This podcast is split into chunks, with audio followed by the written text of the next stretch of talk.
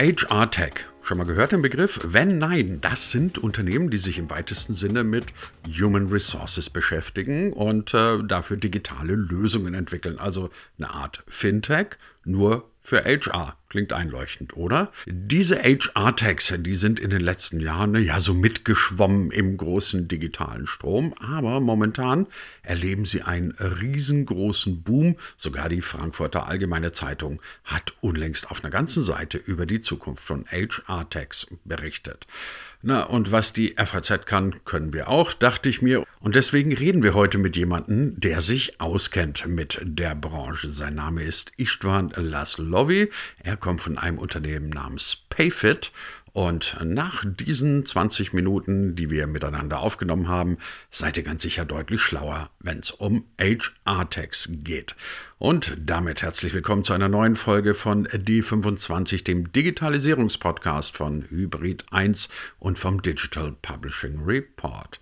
Ganz normal und ganz ohne große Umschweife gibt's uns auf allen handelsüblichen und guten Podcast-Plattformen. Diese Folge kriegt ihr auch auf dem YouTube-Kanal und ich bin Christian Jakubetz und wünsche wie immer unterhaltsame und erkenntnisreiche 20 Minuten. In der altehrwürdigen Frankfurter Allgemeinen Zeitung, kurz FAZ, war irgendwann die letzten Tage eine große Geschichte und da hieß es, HR-Tax, das sei, Entschuldigung die Ausdrucksweise, der neue heiße Scheiß. So hat es die FAZ natürlich nicht formuliert, aber in der Quintessenz stand es da drin. Und dann haben die halt so geschrieben, also dass HR-Tax gerade wahnsinnig gut laufen, boomen, etc. Sagen Sie, woher kommt das, dass das auf einmal so einen irre großen Boom nimmt? Ich muss dazu sagen, mir hat ein Bekannter mal erzählt, keine einzige Branche sei noch so analog wie die HR-Branche.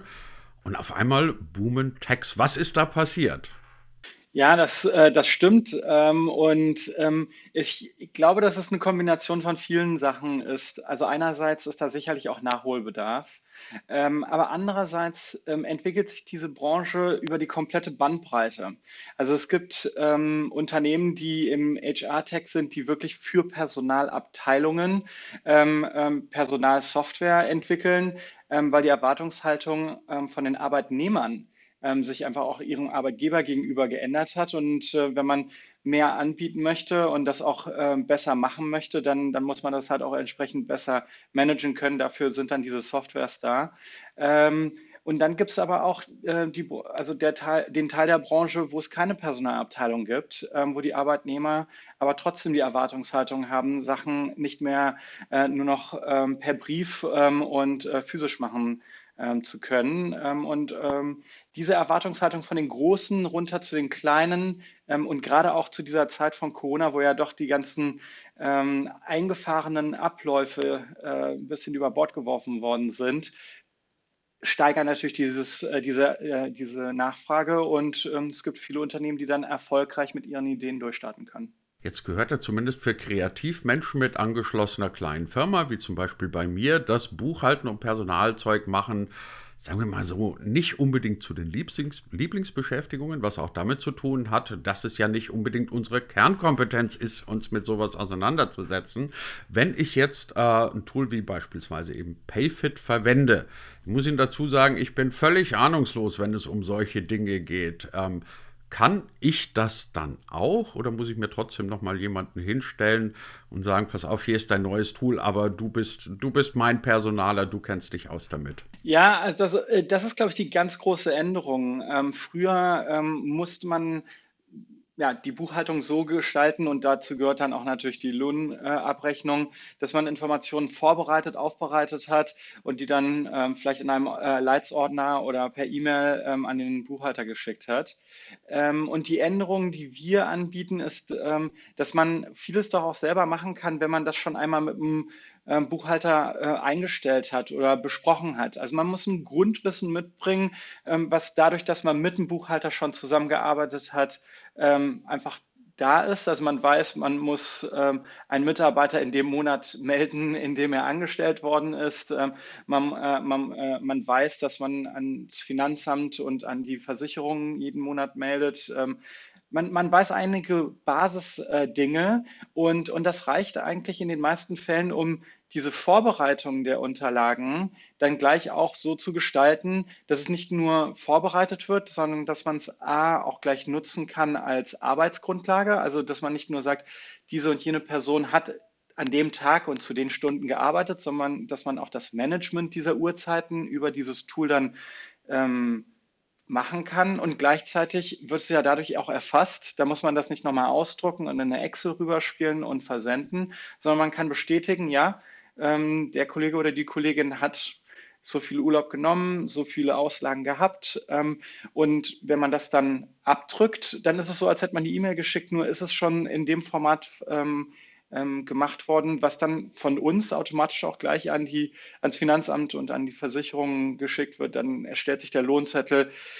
Natürlich gibt es dann immer wieder mal Ausnahmen und Fragen. Ähm, ähm, da gibt es ähm, leider ja auch in den letzten zwölf Monaten immer wieder Themen, mit denen man sich in der Vergangenheit nie auseinandersetzen musste.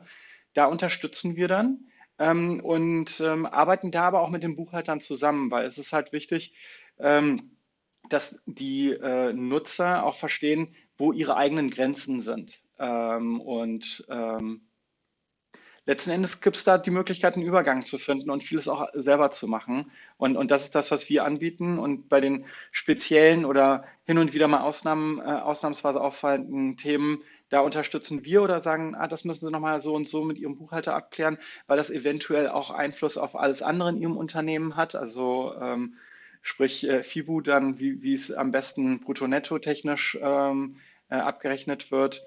Ähm, und dann helfen wir den Nutzern, das bei uns zu machen. Jetzt ist ja Payfit quasi bisher noch ein Tool so eher für diese klassischen Personalthemen, um das mal so zu formulieren. Ähm, wie schaut denn das dann aus? Beziehungsweise es gibt ja noch viele andere digitale, Quatsch, was erzähle ich denn? Ähm, es gibt ja noch viele andere Personalthemen, von denen ich mitbekommen habe, dass Sie bei Payfit darüber nachdenken, sie ebenfalls zu digitalisieren. Welche Themen könnten das denn sein? Beziehungsweise welche Themen sind denn das dann?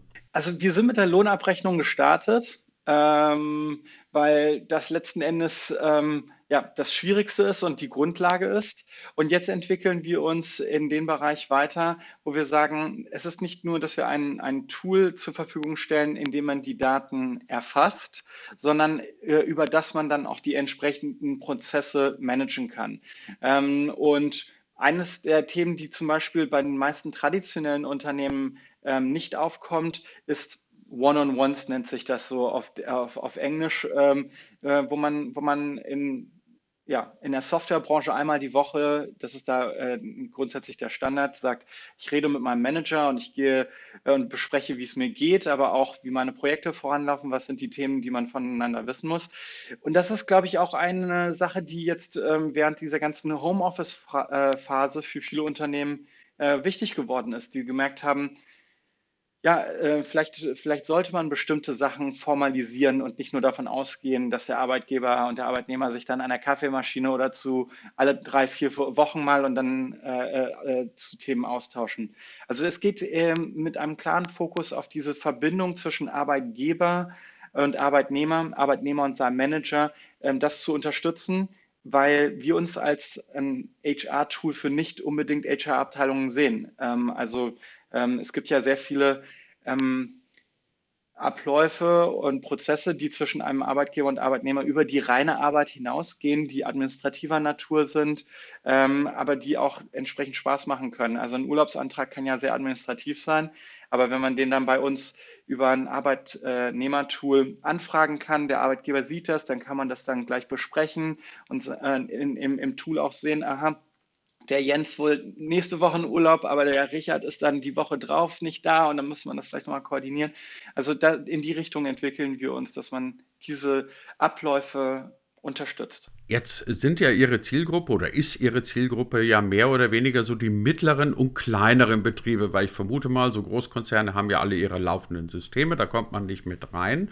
Ähm, wie schaut denn das aus mit Ihrer Zielgruppe? Ist es tatsächlich so, dass dort so ein großer Markt ist, so viel Nachholbedarf herrscht, dass man sagt, okay, da kann man nur wirklich einen riesengroßen Markt rausnehmen. Klammer auf, aus meiner Wahrnehmung ja, weil alle Kleinunternehmer und mittelständischen, oder mittelständischen vielleicht nicht mehr, aber die kleineren Unternehmer, die tun sich mit dem Thema immer noch wahnsinnig schwer.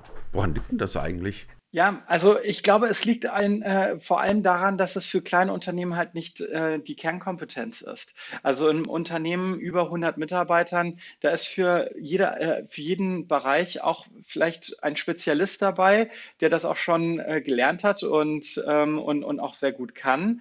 Ähm, und, und in kleineren Unternehmen mit 20, 30, 40 Mitarbeitern, da, da hat man, da ist man natürlich auch ressourcentechnisch, wie viele Leute man in welch, mit welchem Spezialgebiet man hat, sehr eingeschränkt und man muss es trotzdem machen.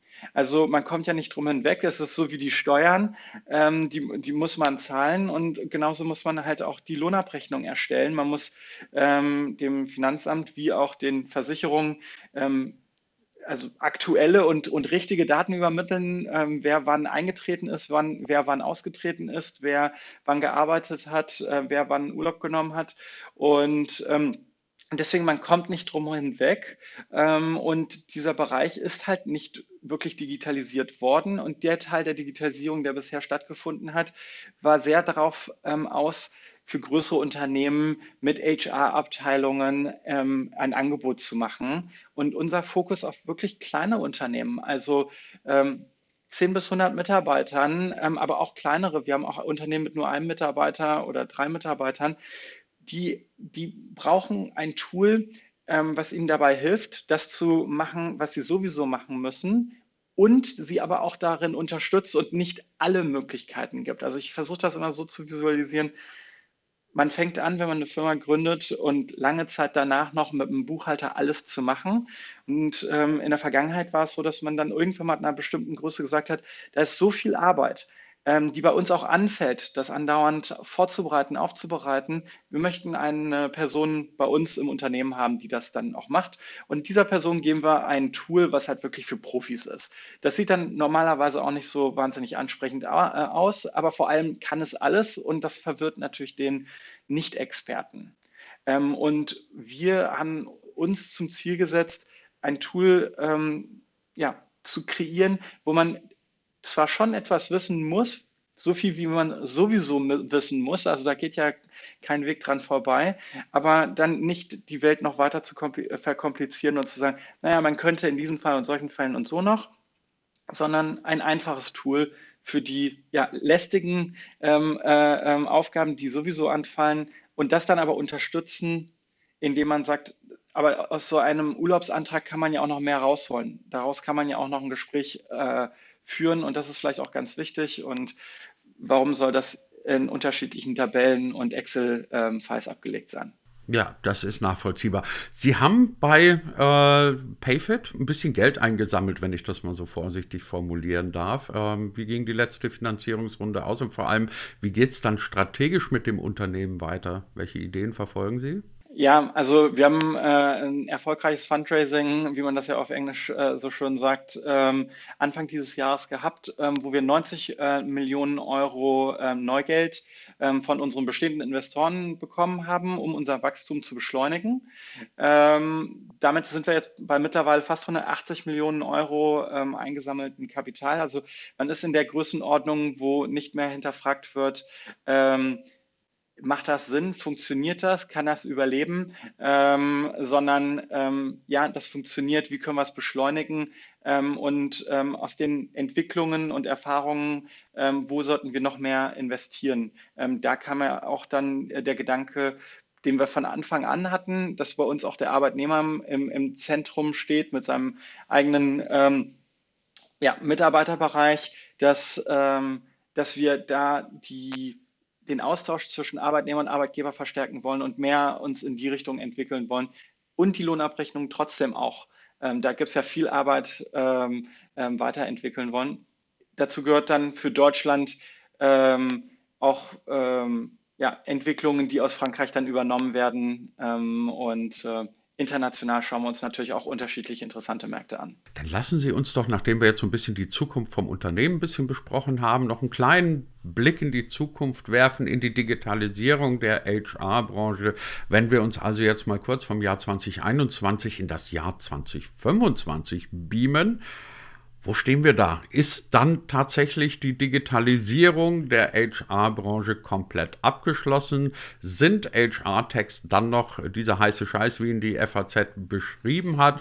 Ist es dann Alltag oder werden wir immer noch Leute erleben, die auf irgendwelchen Zetteln und mit irgendwelchen komischen Hängeregistern merkwürdige Papierdateien verschieben? Ja, ich glaube, wir werden immer Papier haben. Ähm, und, und bestimmte Sachen werden sich bei bestimmten Unternehmen nie ändern.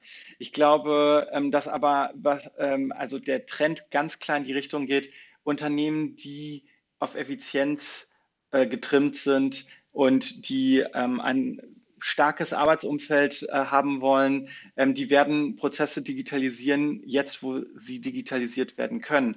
Also ähm, gerade das, was wir machen, machen sehr, sehr wenige ähm, und, und vor einigen Jahren noch gar keiner. Und dasselbe ist auch, äh, wenn man sich die Buchhaltungssoftwares anschaut. Vor fünf Jahren konnte man eigentlich keine Buchhaltungssoftware finden für Nicht-Experten. Ähm, und deswegen denke ich, dass der ähm, Trend aus unterschiedlichen Gründen in die Richtung gehen wird, dass 2025 wir weitaus digitalisierter sein werden, weil auch die Buchhalter sich in die Richtung entwickeln werden und sagen werden, das ist ja nicht effizient. Also da werden jetzt hier E-Mails geschickt und ich muss Sachen irgendwie aus dem Physischen ins Digitale überführen, obwohl das Unternehmen das ja aus dem Digitalen erstmal ins Physische überführt, äh, über, überführt hat. Ähm, und ähm, das ist auch nicht wirklich ähm, etwas, wo, wo, wo die Buchhalter wahnsinnig viel Geld oder Mehrwert äh, rausschöpfen können. Ähm, und aus diesem Grund denke ich, dass wir, wenn wir jetzt in vier Jahren denken, sind wir vielleicht schon auf diesem Weg viel äh, weitaus weiter. Ich denke, dass ähm, diese nötigen Prozesse äh, digitalisiert werden und die Buchhalter wahrscheinlich wirklich in so einen ja, Spezialistenmodus übergehen werden, dass sie sagen werden, es macht doch keinen Spaß, dass Sie uns das andauernd zuschicken. Bei uns gibt es Spezialisten. Hier ist das Tool, benutzen Sie eins aus den folgenden fünf. Wir sind mit allen fünf äh, ähm, äh, gängig und wissen, was sie können, was sie nicht können. Deswegen können wir Ihnen auch sagen, das passt mehr zu Ihrem Unternehmen und Ihren Umständen.